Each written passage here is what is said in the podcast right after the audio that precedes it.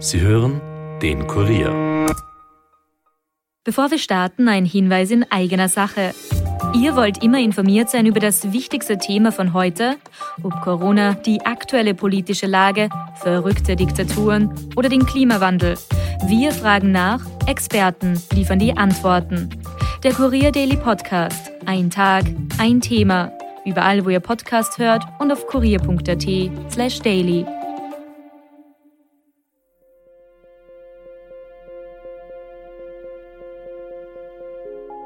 Herzlich willkommen zu Dunkle Spuren, dem True Crime Podcast des Kurier, in dem wir normalerweise ungelöste Kriminalfälle aus Österreich neu aufrollen. Mein Name ist Stefan Andres und heute begrüße ich euch zu einer weiteren Bonusfolge, in der es um jene Wissenschaftler geht, die den Kriminalbeamten zur Seite stehen, ihre Fälle aufzuklären. Gerichtsmedizinerinnen und Gerichtsmediziner nämlich und was die wirklich können, wo es aber auch Grenzen gibt, die nur in Krimis offenbar nicht gelten. Über alles das spreche ich jetzt mit Universitätsprofessor Walter Rabel, der mir aus Innsbruck zugeschaltet ist. Herzlich willkommen, Herr Professor. Grüße Gott. Professor Rabel, Sie sind Gerichtsmediziner, gerichtlich beeideter Sachverständiger und der Präsident der österreichischen Gesellschaft für Gerichtsmedizin. Das klingt alles irrsinnig akademisch. Vielleicht erklären Sie uns einfach einmal so gut es geht und so einfach wie möglich, was ist Gerichtsmedizin? Ich muss dazu sagen, wir haben sehr viele Hörerinnen und Hörer aus Deutschland und dort, glaube ich, sagt man dazu Rechtsmedizin. Stimmt das? Da heißt es Rechtsmedizin, ja. Wir in Österreich sagen traditionell immer noch Gerichtsmedizin. Auch in verschiedenen Fernsehformaten heißt es immer wieder, der Gerichtsmediziner kommt und nicht der Rechtsmediziner. Äh, Gerichtsmedizin ist nichts anderes als eines von vielen Sonderfächern der Medizin. In der Medizin gibt es einen Arzt für Allgemeinmedizin und dann gibt es Sonderfächer. Und da ist die Gerichtsmedizin ein eigenes Sonderfach. Es gibt einen Facharzt für gerichtliche Medizin mit einer sechsjährigen Ausbildung. Sie sprechen die Ausbildung an. Jetzt möchte ich einmal als allererstes wissen, ich glaube, das interessiert jeden, wie kommt man auf die Idee, diese ja doch äh, spezielle Sparte der Medizin auszusuchen? Mhm. Also bei mir war das anders, als es jetzt in der heutigen Zeit ist. Heute hat man die Serien CSI und alles Mögliche, wo man weiß, was die Gerichtsmediziner macht. Während meines Studiums, das ist schon sehr lange her, äh, wollte ich eigentlich immer möglichst viel von dem, was man lernt, auch dann später anwenden können. Das heißt, ich bin Medizin habe ich studieren angefangen und wollte eigentlich praktischer Arzt irgendwann in einem Tal werden, wo man äh, von Wundversorgung bis EKG alles Mögliche machen muss. Mhm. Und dann im letzten Studienabschnitt äh, ist auf einmal das Fach gerichtliche Medizin gelehrt worden. Ich habe bis dahin nicht gewusst, was die Gerichtsmedizin eigentlich alles macht. Und da habe ich gesehen, es ist die gesamte Medizin. Dann kommt die Toxikologie dazu, also Lehre von Vergiftungen, die Serologie damals, Blutgruppenkunde, äh, klinische Medizin, also noch viel, viel mehr als die eigentliche Medizin. Das hat mich damals so fasziniert, dass ich dieses Fach gewählt habe.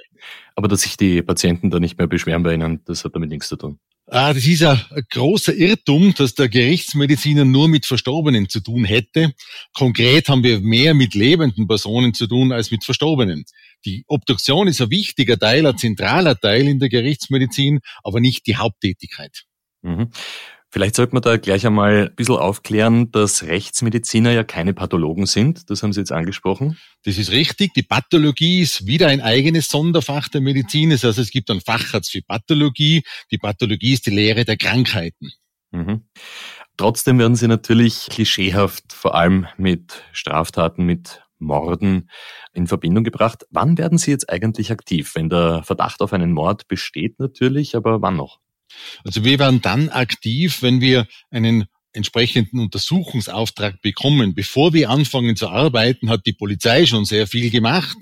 Äh, die Polizei verständigt dann die Staatsanwaltschaft und der Staatsanwalt entscheidet dann, braucht es einen Gerichtsmedizin am Tatort, braucht es eine Obduktion zur weiteren Klärung oder nicht. Dann werden wir tätig.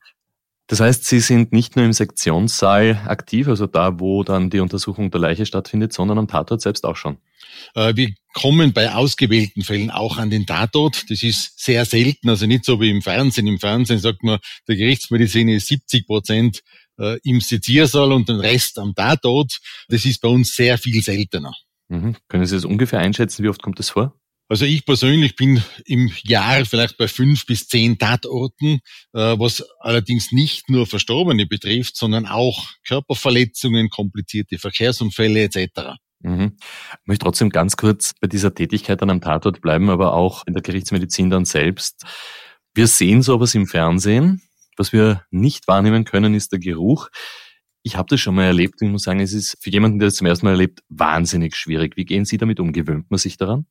Äh, grundsätzlich ist es so, dass ein äh, Verstorbener äh, nie diese intensiven Gerüche entwickeln kann wie ein lebender Mensch. Das kann ich auch eigener Erfahrung bestätigen. Ich habe zweimal Situationen gehabt, was fast nicht auszuhalten war vom, von der Geruchsbelastung her und beides Mal waren lebende Personen. Das hat beispielsweise auch mit der Temperatur zu tun. Da sage ich immer das Beispiel vom Käse aus dem Kühlschrank. Der hat kaum Aroma. Wenn er Zimmertemperatur hat, riecht er schon ganz ordentlich. Wenn man den auf Körpertemperatur erwärmt, noch intensiver. Der Leichengeruch ist eigentlich im Wesentlichen ein psychologisches Problem. Bei einer Pflege von einem behinderten Menschen, da treten viel stärkere, intensivere Gerüche auf. Ein Beispiel, wir haben einmal äh, im Seziersaal bei einem Praktikum eine äh, bereits fäulnisveränderte Leiche untersucht, weil man das vorher nicht äh, eben entscheiden mhm. können. Und da habe ich den Versuch gemacht, die Studenten, die Hälfte hat die Augen zugemacht und die andere Hälfte ist mit denen hineingegangen und habe dann gefragt, was sie jetzt riechen. Und keiner, keinem ist irgendwas Besonderes aufgefallen. Der andere hat gesagt, er riecht das Parfüm von der Nachbarin. Und dann habe ich gesagt, und jetzt macht's die Augen auf. Und dann haben alle diese fäulnisveränderte Leiche gesehen. Plötzlich war das ganz anders. Also die Geruchsbelastung ist kein Problem im Seziersaal und außerdem gewöhnt sich der Geruchssinn auch an bestimmte Gerüche. Wenn man in eine verrauchte Bar kommt, so kommt man hinein, um Gottes Willen, wie könnt ihr das da aushalten? Äh, wenn man selber fünf Minuten drinnen ist, riecht man es gar nicht mehr. Das heißt, wir haben jetzt äh, mit einem weiteren Klischee der Fernsehgerichtsmediziner aufräumen können. Leichen stinken weniger als so mancher lebende Mensch. Das ist richtig, ja. Mhm. Na gut, dann können wir uns, glaube ich, auch mit unseren Hörerinnen und Hörern der Leiche trotz allem nähern. Egal ob jetzt am Tatort oder dann bei Ihnen auch am Sektionstisch. Wie gehen Sie da dann an die Sache heran? Was können Sie vielleicht auch auf den allerersten Blick sagen, feststellen? Auf den allerersten Blick kann man meistens nicht sehr viel feststellen. Also bevor wir die Untersuchung beginnen, haben wir viel an Information seitens der Polizei. Wie haben sich die Umstände dargestellt? In welcher Situation ist der Verstorbene gefunden worden? Und dann macht man sich seine eigenen Gedanken, wobei es sehr, sehr wichtig ist, dass man an solche Fälle unvoreingenommen herangeht. Äh, weil wenn man sich vorher überlegt, was nachher herauskommt, dann kann man immer äh, objektiv die Befunde aufnehmen und dann interpretieren. Mhm. Das heißt, da ist bei Ihnen auch sehr viel Intuition gefragt, abseits dessen, was Sie im Studium gelernt haben? Es braucht Intuition und braucht natürlich auch Erfahrung. Je mehr Erfahrung man hat, desto mehr Fälle hat man schon gesehen äh, und kann es besser einordnen. Wobei ich sagen muss, ich bin jetzt mittlerweile mehr als 35 Jahre in der Gerichtsmedizin und habe immer noch jede Woche, spätestens alle zwei Wochen Befunde und, und Dinge, die ich bislang noch nicht gesehen habe. Was ist Ihnen da in Erinnerung? Das Beispiel? Äh, das sind eines der letzten Beispiele ist ein, ein, ein Schussopfer, äh, wo man im Bereich des Ausschusses äh, Pulverpartikel feststellen konnten, die eigentlich nur am Einschuss zu erwarten wären. Äh, da ist es jetzt sehr interessant, wie kommen die dahin? Da bin ich auch bereits jetzt im Gespräch mit einem äh, ballistischen Sachverständigen aus der Schweiz, der mir da äh, vielleicht weiterhelfen kann und eine Erklärung liefert. Also das wird wahrscheinlich dann ein Fall, den wir auch publizieren werden. Das heißt, Sie arbeiten da auch interdisziplinär mit den unterschiedlichsten Expertinnen und Experten? Das ist richtig, ja. Auch in unserem Zitiersaal kommen immer wieder äh, Kolleginnen und Kollegen von der Klinik, wenn es um unklare Todesfälle geht, operative Zwischenfälle, wo man gegenseitig dann voneinander lernt. Mhm. Vielleicht steigen wir trotzdem jetzt mal ganz am Anfang ein. Wie gehen Sie da vor? Also wir haben wieder dieses Klischeebild. Ne? Also wir haben dieses Bild, dass sie so mit Skalpell oder vielleicht mit Säge an den Leichnam herantreten. Stimmt das oder ist auch das Blödsinn? Äh, also wir treten an den Leichnam heran mit Schutzkleidung äh, und, und Handschuhen. Jetzt in der, in der Corona-Zeit auch mit FFP2-Masken, auch Aber wenn Studenten da sind, ja. Darf ich da ganz kurz einhaken? Natürlich. Kann auch eine Leiche Corona übertragen? Wenn sie infiziert war? Das wäre äußerst unwahrscheinlich. Äh, grundsätzlich ist auch so, das ist das nächste Klischee. Äh, eine Leiche ist nie so infektiös wie der lebende Mensch. Selbst wenn die Leiche eine gefährliche Infektionskrankheit hat, eine aktive Übertragung äh, geht von der Leiche nicht mehr aus. Das heißt, das hat man selber in der Hand. Man darf keine Aerosole produzieren. Wir haben auch keine elektrischen Sägen für die, für die Knochenpräparation. Wir verwenden kein heißes Wasser, wo Dämpfe entstehen würden. Das heißt, da hat man das selber in der Hand. Mhm. Lassen Sie uns das allerletzte Klischee anpacken und dann wirklich äh, zu Ihrem Fachgebiet kommen. Ich glaube, worüber sich viele amüsieren, je schlechter der Krimi, umso öfter kommt die Frage, des Todeszeitpunktes und die Gerichtsmediziner können auf den ersten Blick sagen, gestern Abend 23.30 Uhr. Das ist nicht so. Das ist richtig, ja. Also das ist, äh, da muss ich auch selber immer wieder lachen, auch bei den bei den Studentenpraktika und Vorlesungen. Der Tod ist zwischen 16 Uhr und 16.30 Uhr eingetreten, näheres nach der Obduktion. äh, die Todeszeit Bestimmung in dem Sinne ist ein falscher Ausdruck. Wir können eine Todeszeitschätzung abgeben, aber mindestens gleich wichtig sind die polizeilichen Ermittlungen. Wann war jemand letzt Mal äh, im Computer, wann hat er letztes Mal telefoniert, wo man das ein bisschen eingrenzen kann. Das heißt, die besten Methoden, die wir zur Verfügung haben, wenn man das optimal macht und anwendet, sind wir immer nur bei plus, minus zwei bis drei Stunden. Welche Faktoren spielen da eine Rolle? Äh, da spielt von den individuellen Faktoren des Verstorbenen eine Rolle. Äh, Körpergewicht, Körperlänge, Auffindungssituation, Umgebungstemperatur, äh, Sonneneinstrahlung, Bedeckung, Feuchtigkeit, Luftbewegungen etc. Also das sind so viele Faktoren, die man im Einzelfall nicht genau bestimmen kann. Vielleicht sollte man jetzt dann auch zur Gerichtsmedizin dazu sagen, Sie bestimmen, wenn ich das richtig recherchiert habe, im Kern vier unterschiedliche Dinge. Eines davon ist die Todesursache, eines davon der Todeszeitpunkt. Was noch? Mhm. Äh, da gibt's fallabhängig ganz verschiedene Fragestellungen. Den Staatsanwalt interessiert in erster Linie, gibt's eine Fremdeinwirkung. Fremdverschulden weitesten Sinn, äh, da ist nicht nur Mord und Totschlag, sondern auch bei einem Verkehrsunfall, unterlassene Hilfeleistung, Pflegemängel etc. Das interessiert den Staatsanwalt. Dann kann einmal wichtig sein, äh, die Todes, der Todeszeitpunkt ungefähr einzuschätzen, relevante Vorerkrankungen, Beeinträchtigungen, Alkohol, Medikamente, Drogen. Äh, das sind alles Faktoren, die in der konkreten Situation dann gefragt werden und von Fall zu Fall unterschiedlich sind. Eine Handlungsfähigkeit beispielsweise, war eine Person noch handlungsfähig, hat die äh, dieses und jenes noch machen können. Mhm.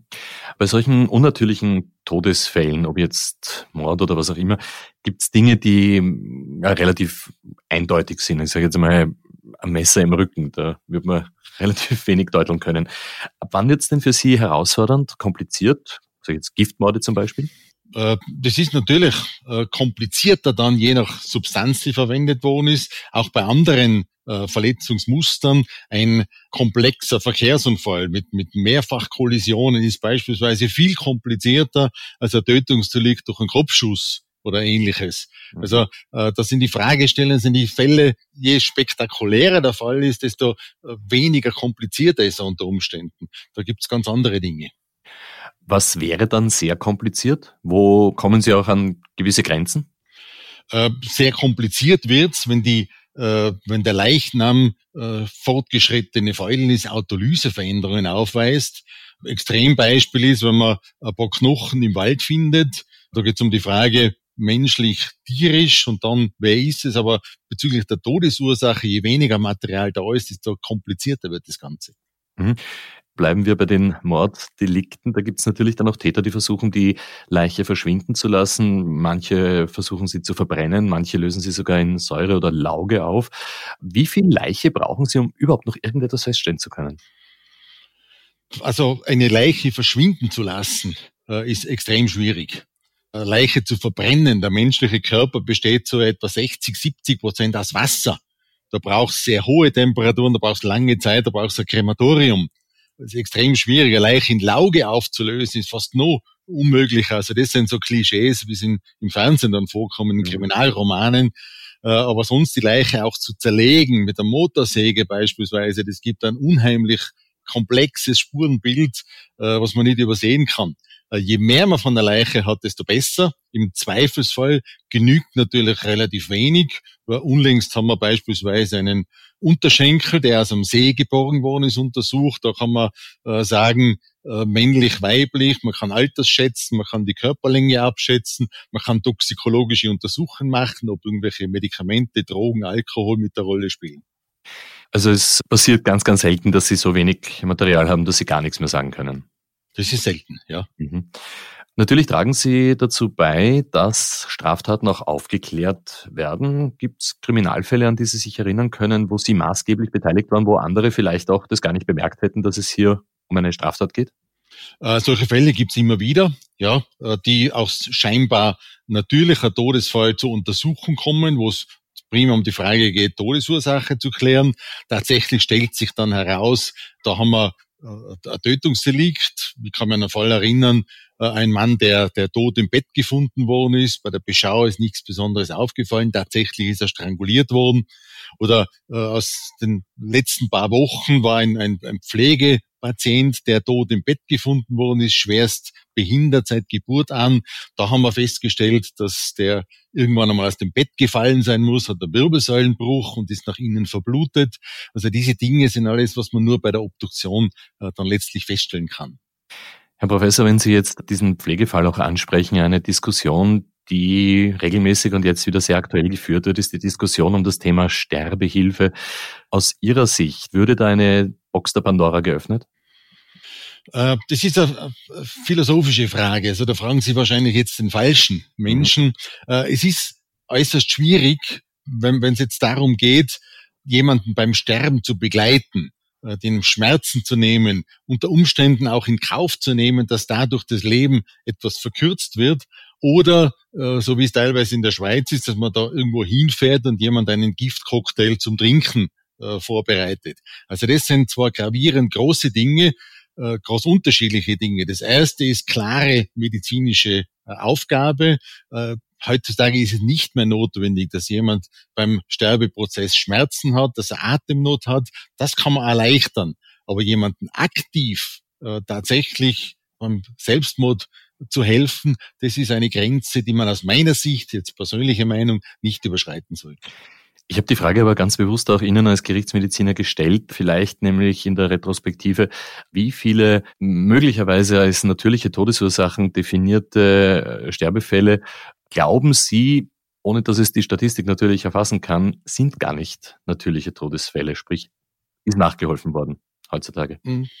Das ist schwierig zu sagen. Es gibt da wissenschaftliche Arbeit aus Hannover aus dem Jahr 2017, also relativ aktuell. Und da hat man geschaut, was ist bei der Beschau vermutet worden, was ist herausgekommen. Und da waren bei den vermuteten natürlichen Todesfällen 15 Prozent, die nicht natürlich waren. Von Traumen bis hin über Vergiftungen. Wobei man sagen muss, äh, bei einer äh, Obduktion im Auftrag der Staatsanwaltschaft würde man solche Fälle erkennen, weil wir ja nicht nur die Obduktion durchführen, das was der Laie jetzt meint am Seziersaal, sondern wir machen histologische Gewebeuntersuchungen, wir machen chemisch-toxikologische Untersuchungen, auch bei klarer Todesursache und dann gibt es ein Gesamtbild. Aber Sie erschrecken mich mit dieser Zahl jetzt schon ein wenig. Ich versuche es jetzt bildlich darzustellen. Jede achte Beerdigung hat dann eigentlich was mit einem Mörder zu tun. Äh, Mörder vielleicht nicht unbedingt, das wäre dann jede sechste bei 15 Prozent, aber irrtümlich ist ein natürlicher Tod vermutet worden. Tatsächlich ist er nicht natürlich. Das kann jetzt auch ein Suizid sein, mhm. äh, Trauma oder ähnliches. Und bei anderen Fällen, die als nicht natürlich vermutet werden, sind 30 Prozent trotzdem natürlich. Ja. Mhm. Das gibt's auch in der anderen Richtung. Das heißt, man hat zuerst vermutet, das ist Unnatürlicher Tod. Unnatürlicher ja, man hat äußerliche Verletzungen festgestellt. Mhm. Tatsächlich äh, waren das nur Begleitbefunde und jemand ist an einer Lungenembolie oder einem Herzinfarkt verstorben. Das ist sogar häufiger. Also umso wichtiger ist eigentlich Ihre Arbeit, nicht nur im Sektionssaal und vielleicht am Tatort, sondern wahrscheinlich auch vor Gericht. Sie werden ja dann auch Ihre Expertise Staatsanwälten, Richtern, eventuell Geschworenen gegenüber darlegen. Das ist richtig. Also wir sind regelmäßig vor Gericht, wo wir diese Gutachten, die wir erstatten im Auftrag der Staatsanwaltschaften oder der Gerichte, dann mündlich erläutern und vertreten müssen. Mhm. Vor Gericht treffen Sie dann natürlich auch auf mutmaßliche, muss man in dem Moment noch sagen, Täter. Gibt es dann für Sie auch mal emotionale Momente? Ich glaube, niemand weiß dann im Endeffekt so genau, was dieser Mensch einem anderen angetan hat, wenn Sie das Verletzungsmuster des Opfers ja genau sich angeschaut haben. Ich denke da jetzt vor allem an besonders tragische Fälle wie Kinder oder auch Vergewaltigungen. Äh, das ist richtig, wobei man dazu sagen muss, wir kommen ins Spiel zu einem Zeitpunkt, wo die ganze tragische Vorgeschichte abgelaufen ist. Von der emotionalen Belastung her ist der Job als Gerichtsmediziner oder auch Pathologe bei weitem nicht so belastend wie beispielsweise der Polizist, der an den Tatort hinfährt, Angehörige da hat, denen erklären muss, ihr Sohn ist jetzt verstorben, ein tödlicher Verkehrsunfall, äh, oder der behandelnde Arzt, der weiß, in wenigen Wochen ist der Patient tot und der muss jeden Tag hineingehen, dem nur zureden und Infusionen legen. Das ist emotional viel belastender, als wenn der Patient verstorben ist und bei uns der Körper liegt. Also Sie gehen da sehr abstrakt heran. Sie haben also dann nicht irgendwie das Bild der Tat selber im Kopf, wie sie abgelaufen sein müsste. So ist es, ja. Wobei es gibt natürlich äh, Fälle, wie Sie angesprochen haben, Kinder, Jugendliche, die lassen einen nicht kalt. Also so weit darf es nicht kommen, dass in jeder Fall jetzt gleich egal ist, aber es darf nicht so weit kommen, dass die Emotionen die Befundaufnahme beeinträchtigen würden oder die Interpretation. Die Täter vor Gericht, die sehe ich sehr häufig, erstmals bei Gericht und da machen sie einen völlig anderen Eindruck. Ein Häufchen Elend, was da sitzt vor den Geschworenen, äh, das kann man nicht vergleichen. Also da habe ich auch keine Emotionen bezüglich des Täters. Mhm. Gibt es trotzdem einen Fall, der Sie besonders lange beschäftigt hat, nach Abschluss? Es gibt, gibt Fälle, die einen beschäftigen, äh, aber einen konkreten Fall kann ich jetzt konkret eigentlich nicht nennen mhm. äh, wo ich sagen möchte, der hat mich jetzt jahrelang beschäftigt. Gott sei Dank ist so, wenn ich nach Hause fahre, dann, dann habe ich andere Dinge im Kopf und Beruf ist Beruf. Mhm. An dieser Stelle können wir vielleicht einmal ganz kurz durchatmen und machen eine kleine Werbepause. Darf's ein bisschen Mord sein ist der Nummer 1 True Crime Podcast aus Österreich. Spannend, informativ und unterhaltsam präsentieren wir Kriminalfälle aus aller Welt und quer durch die Geschichte. Genaue Recherche und Respekt vor dem Thema, gepaart mit einer Prise Charme, Humor und ein bisschen Wiener Schmäh. Wir, das sind Franziska Singer und mein Dauergast Amrei Baumgartel und andere namhafte Gäste aus Wissenschaft und Kultur. Am Ende jeder Folge wartet was Schönes zum Schluss auf euch, damit die besprochenen Grauslichkeiten leichter verdaut werden können. Machen wir noch was Schönes zum Abschluss? Unbedingt! Was darf denn in deinem Kühlschrank nie fehlen? Hast du ein Lieblingswort? Wenn du mit dir zusammen wohnen würdest, welche Regel würdest du aufstellen, damit es gut funktioniert? Hier findest du Fälle, von denen du noch nie gehört hast. Also, wie schaut's aus? Darf's ein bisschen Mord sein? Überall, wo es Podcasts gibt. Wir haben vor der Pause in dieser Bonusfolge von Dunkle Spuren mit dem Gerichtsmediziner Professor Walter Rabel über besonders emotionale Fälle gesprochen. Ich habe da natürlich wissen wollen, wie jemand, der sich hauptberuflich mit Todesfällen beschäftigt, in der Freizeit abschaltet. Also in meiner Freizeit mache ich ein bisschen Sport. Zu wenig, wie mir meine Kollegen von der Innenmedizin sagen natürlich sehr viel äh, Entspannung bringt mir die Musik. Ich bin ein Hobbymusiker, spiele mehrere Instrumente. So von zu Hause, wenn ich jetzt ein Instrument in die Hand nehme, ein bisschen was spiele darauf, da kann ich wunderbar abschalten. Mhm. Und dann habe ich inzwischen einige Enkel, die auch den Oper brauchen. Äh, das funktioniert. Lassen Sie uns zurückkommen zu dunkle Spuren. Wir gehen ja in unserem Podcast normalerweise ungelösten Kriminalfällen aus Österreich nach. Das sind sehr viele Vermisstenfälle, aber natürlich auch Tötungsdelikte oder zumindest Verstorbene dabei. Und die meisten von unseren Opfern, wir haben nachgeschaut, sind entweder erstochen, erschossen, erdrosselt oder erschlagen worden. Das sind so die vier Herangehensweisen der Täter. Deckt sich das mit Ihrer Erfahrung? Äh, einen Giftmord haben wir, einen. Einen Giftmord, mhm. okay. Mhm. Ja, also das deckt sich durchaus mit der allgemeinen Statistik, wobei man dazu sagen muss, diese gewaltsamen äh, Delikte, was Sie jetzt gerade erwähnt haben, sind natürlich von außen leicht erkennbar. Wenn jemand äh, einen, einen toten Körper findet in einer Blutlache, da wird alles alarmiert und, und äh, kommt alles in Gang quasi. Wenn man jemand, der durch Gift umgebracht worden ist, friedlich im Bett liegen vorfindet, da kann es durchaus sein, dass der beschauende Arzt einen natürlichen Tod feststellt und die Leiche gar nicht untersucht wird. Weil Sie Gift ansprechen, auch da gibt's dann immer wieder die Vermutung oder vielleicht auch, wir wollen jetzt keine, keine Anleitung für den perfekten Mord hergeben, aber dass manche Gifte gar nicht oder nach kurzer Zeit nicht mehr nachweisbar sind. Stimmt das oder würde man dann an Ihnen scheitern als möglicher Täter? Äh, das ist natürlich richtig, dass die Nachweisbarkeit der Substanzen äh, unterschiedlich ist. Äh, aber selbst wenn das Gift nicht mehr nachweisbar wäre im Körper, dann würde man Veränderungen sehen, die auf eine entsprechende Vergiftung hinweisen. Das wären beispielsweise Schockveränderungen, eine Hirnschwellung, eine Einwässerung des Lungengewebes, eine übervolle Harnblase. Und mittlerweile ist die Toxikologie auch so äh, fortgeschritten und weit entwickelt, dass man sehr, sehr viele, also zigtausende Substanzen nachweisen kann. Äh, das ist nicht, so wie im Fernsehen, wo man dann eine Linie sieht und dann einen Peak und das ist die und jenige Substanz, sondern bei jeder Untersuchung werden hunderte verschiedene Substanzen nachgewiesen. Das sind Substanzen, die im Körper normalerweise vorkommen, Hormone, äh, andere Dinge, Medikamente und das wird dann quantifiziert. Also heute eine Substanz zu finden, die nicht auffallen würde, ist fast unmöglich. Mhm. Sie sind sehr engagiert. Sie sind ja auch Präsident der Österreichischen Gesellschaft der Gerichtsmedizin.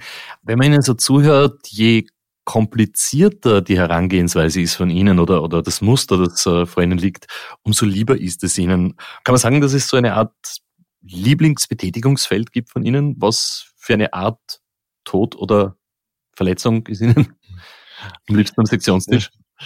Äh, also am liebsten wäre mir gar keine Verletzung, gar kein Todesfall, ist, ist klar, aber dann, dann würde ich gegen meinen eigenen Beruf interpretieren. Äh, grundsätzlich ist es schwierig. Also ich habe in meiner Ausbildung eigentlich sämtliche äh, Stationen, sämtliche Fachgebiete der gerichtlichen Medizin durchgemacht, von äh, Obduktionen, die von Anfang bis jetzt immer noch mache, die klinische Gerichtsmedizin, also Untersuchung von Verletzungsopfern, dann die Toxikologie, dann die Spurenkunde mit dem molekularbiologischen Entwicklung und insgesamt ist der Mix dieser verschiedenen Tätigkeiten das Interessante. Ein einzelner Aspekt ist vielleicht auch interessant, aber wäre nicht so erfüllend, weil ich ja möglichst viel von der ganzen Medizin brauchen will. Also Sie wissen jetzt noch nicht, was Sie morgen erwartet oder vielleicht heute Nachmittag. Und das ist vielleicht auch das Spannende. Das ist richtig, ja. Also es ist unterschiedlich. Gewisse Termine haben wir natürlich. Wir sind ja Universitätsinstitut, haben Lehre zu vermitteln. Wir haben Studentenpraktiker, das ist fix. Aber was jetzt heute am Nachmittag kommt, ob ich jetzt in einer halben Stunde zu einem Tatort fahren muss äh, oder die ganze Woche nichts mehr kommt, äh, das kann man nicht voraussehen. Mhm. Ich möchte dieselbe Frage ein bisschen anders stellen. Gibt's einen Todesfall, eine Leiche, die Sie gerne mal selber untersucht hätten, die Sie aber nicht bekommen haben. Ich sage jetzt ein Beispiel, Marie Wetzerer, das war die Geliebte eines äh, österreichischen Thronfolgers, wo die Todesumstände bis heute nicht geklärt sind. Oder auch äh, bei Ihnen in der Nähe vielleicht die Gletscherleiche, der Ötzi?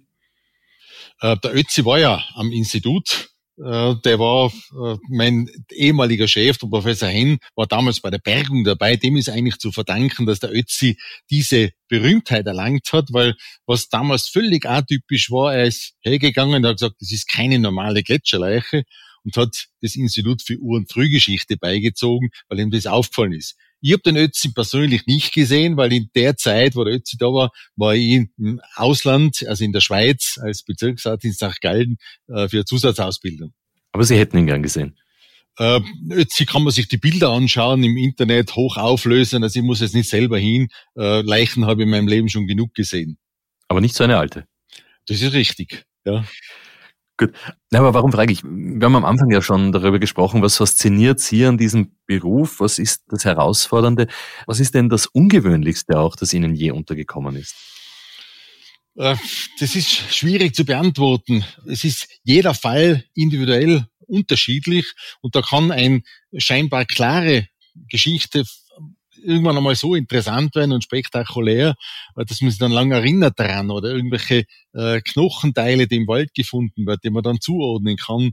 Ich kann mich auch an einen Fall erinnern, da hat dann von, von einem Bundesland ist da eine Probe eingeschickt worden mit der Fragestellung menschlicher Embryo. In der zwölften Schwangerschaftswoche, ein Gynäkologe hat das einmal angeschaut, tatsächlich war es ein Magen von einer Maus, den eine Katze übrig gelassen hat. Also solche Dinge bleiben mir dann in, in Erinnerung. Also in dem Fall Gott sei Dank keine tragische Geschichte dahinter. Fehlalarm, ja. Gott sei Dank. Nichtsdestotrotz hatten Sie mit ganz, ganz tragischen Dingen auch zu tun, die uns allen in Erinnerung geblieben sind. Dazu gehört das Lawinenunglück von Galtür. Wie war das damals? Wie sind Sie da informiert worden, alarmiert worden, hingekommen? Wie lange beschäftigt Sie das ja. dann? Äh, Galtür ist ein, ein, eine Katastrophe, die natürlich längere Zeit in, in Gedanken nicht verfolgt, kann man nicht sagen, aber äh, ich kann mich noch sehr gut daran erinnern. Wir waren da als, als Gerichtsmediziner, ich war da zusammen mit einem technischen Assistenten Teil des Identifikationsteams das ist so ziemlich der Beginn von DVI, also Disaster Victim Identification äh, in Tirol. Wir sind da hineingeflogen mit der ganzen Mannschaft von der Polizei. Da ist jemand, der für Schmuckstücke zuständig ist, der andere für die Daktyloskopie, also Fingerabdrücke, äh, der nächste für die Bekleidung. Und wir haben die Untersuchungen der Leichen durchgeführt zur Fragestellung der Identifizierung, haben damals eine der ersten Digitalkameras gehabt und beispielsweise den Angehörigen die Fotos der Angehörigen gezeigt wichtige Erfahrung damals war, dass die optische Identifizierung völlig unzuverlässig ist. Wir hatten beispielsweise eine Frau äh, aus Holland, die hat einen der Verstorbenen als ihren Mann identifiziert, gesagt, das ist mein Mann. Und die Leichen waren nicht verändert, die waren gekühlt, ohne Fäulnisveränderungen. Wir haben ja beweisen müssen, dass es nicht ihr Mann war, sondern jemand anders.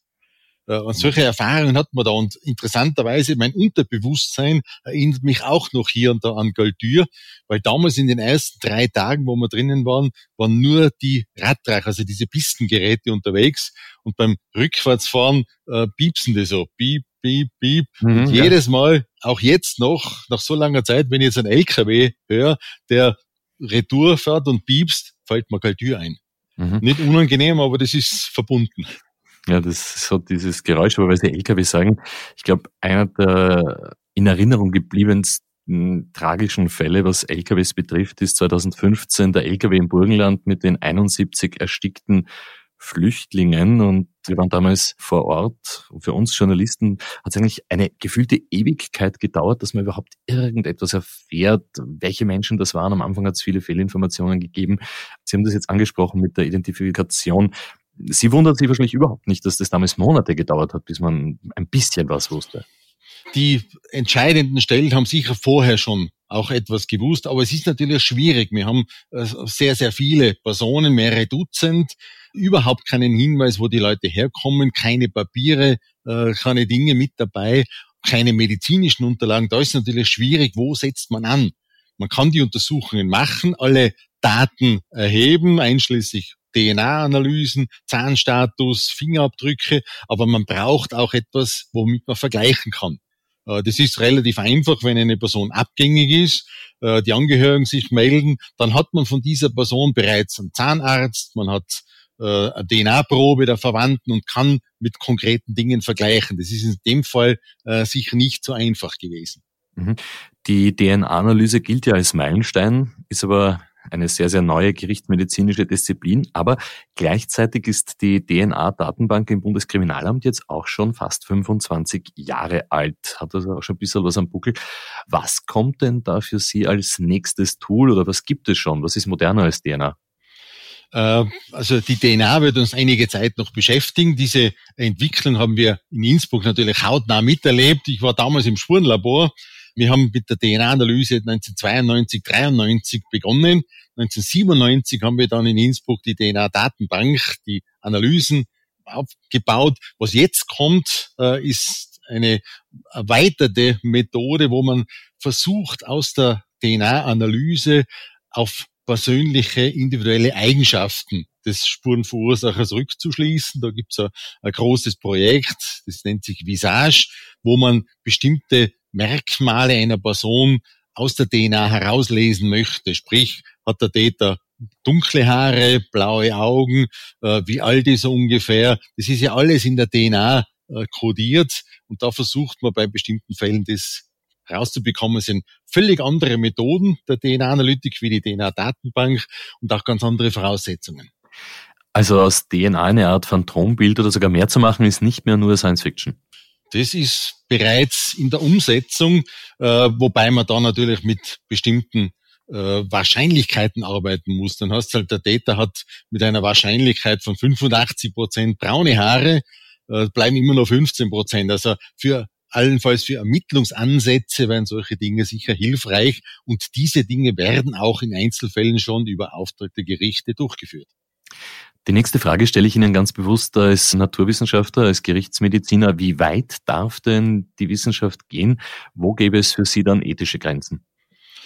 Genau dieses Problem der ethischen Grenzen, wie weit darf man untersuchen, ist auch ein Teil des großen EU-weiten Visage-Projekts. Da gibt es ein eigenes Panel, ein eigenes Work Package, was sich nur mit diesen ethischen Aspekten auseinandersetzt.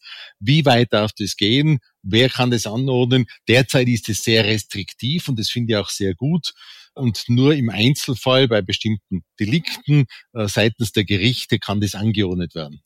Das heißt, Sie gehen dann als Naturwissenschaftler so weit, wie es Ihnen die Gerichte erlauben? Äh, in der Forschung geht man sogar weit darüber hinaus mit entsprechenden Versuchspersonen, wobei da immer auch die Ethikkommissionen mit eingeschaltet sind, die Personen aufgeklärt werden müssen über mögliche Komplikationen. Und was dann in der Praxis angewendet wird, ist wieder ein anderer Schritt. Mhm. Wir reden hier über sehr aufwendige Untersuchungsmethoden, die sehr viel Zeit in Anspruch nehmen, aber auch Manpower und, und wissenschaftliches Know-how. Die Realität schaut in Österreich ein bisschen anders aus. Sie und Ihre Kollegen schaffen eigentlich kaum das, was wirklich nötig wäre, um alle unnatürlichen Todesarten aufzuklären oder auch natürliche festzustellen. Stimmt das? Äh, das ist richtig. Also wir haben einen Mangel an Gerichtsmedizinern. Es gibt für Österreich viel zu wenig ausgebildete Fachärzte für Gerichtsmedizin, viel zu wenige Sachverständige, hat der Wissenschaftsrat bereits jetzt vor mehr als fünf Jahren äh, konkret festgestellt. Und da wird es in Zukunft durch die äh, voranschreitenden Alterungen, die Gerichtsmedizin wird auch älter, äh, wird es eher schwieriger als besser.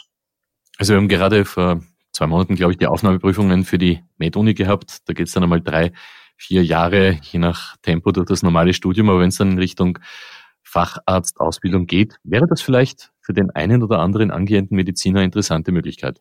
Das ist sicher interessant. Also es gibt auch äh, Interessenten für das Fach, eben weil es so vielseitig ist, so interessant.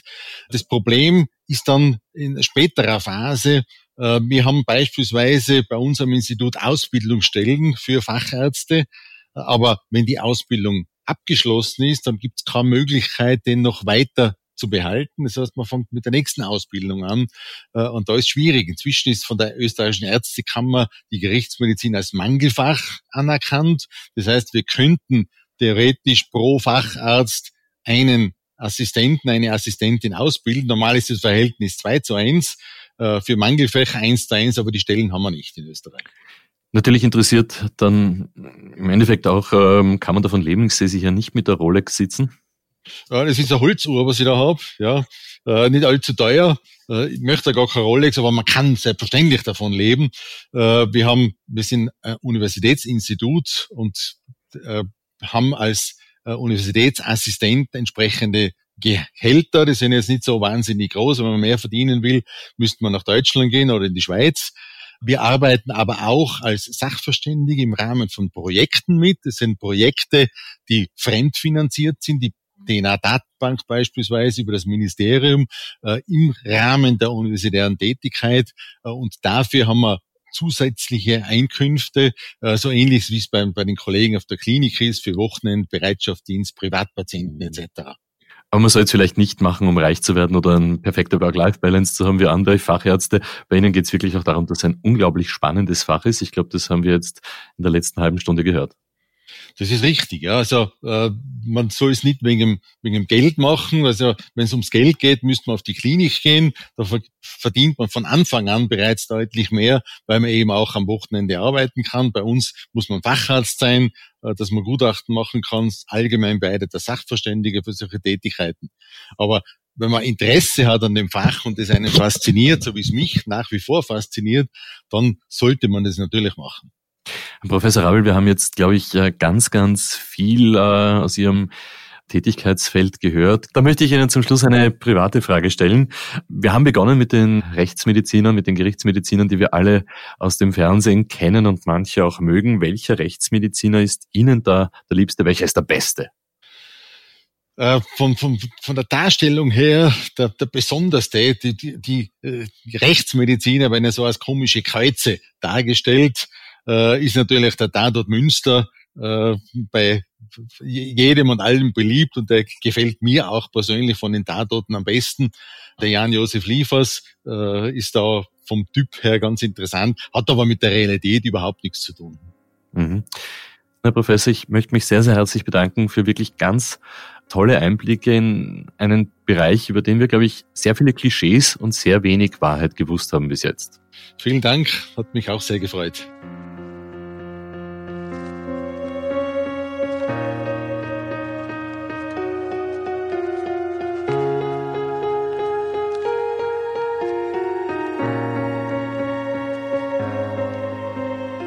Das war eine weitere Bonusfolge von Dunkle Spuren mit dem Gerichtsmediziner Professor Walter Rabel, der dazu beigetragen hat, dass viele Kriminalfälle in Österreich gelöst worden sind. Es gibt aber auch noch viele ungelöste, mit denen wir uns beschäftigen. Und wenn ihr, liebe Zuhörerinnen und Zuhörer, Hinweise zu den noch ungelösten Kriminalfällen aus unseren Podcast-Folgen habt, dann meldet euch bei uns unter dunklespuren.kurier.at. Und Ende März haben wir dann wieder ganz neue Fälle für euch. Bis dahin folgt uns gerne auch auf Instagram unter www.instagram.com slash dunkle Spuren. Dort haben wir jede Menge zusätzliches Material für euch. Und wenn euch diese Folge gefallen hat, dann lasst uns bitte eine gute Bewertung auf Apple Podcasts und Spotify und erzählt vor allem euren Freunden davon. Dunkle Spuren ist ein Podcast des Kurier Moderation Stefan Andres, Reporter Yvonne Piedler, Michaela Reibenwein und Elisabeth Hofer, Schnitt Dominik Kanzian, Titelmusik von Tobias Schützenberger, produziert von Elias Nabmesnik.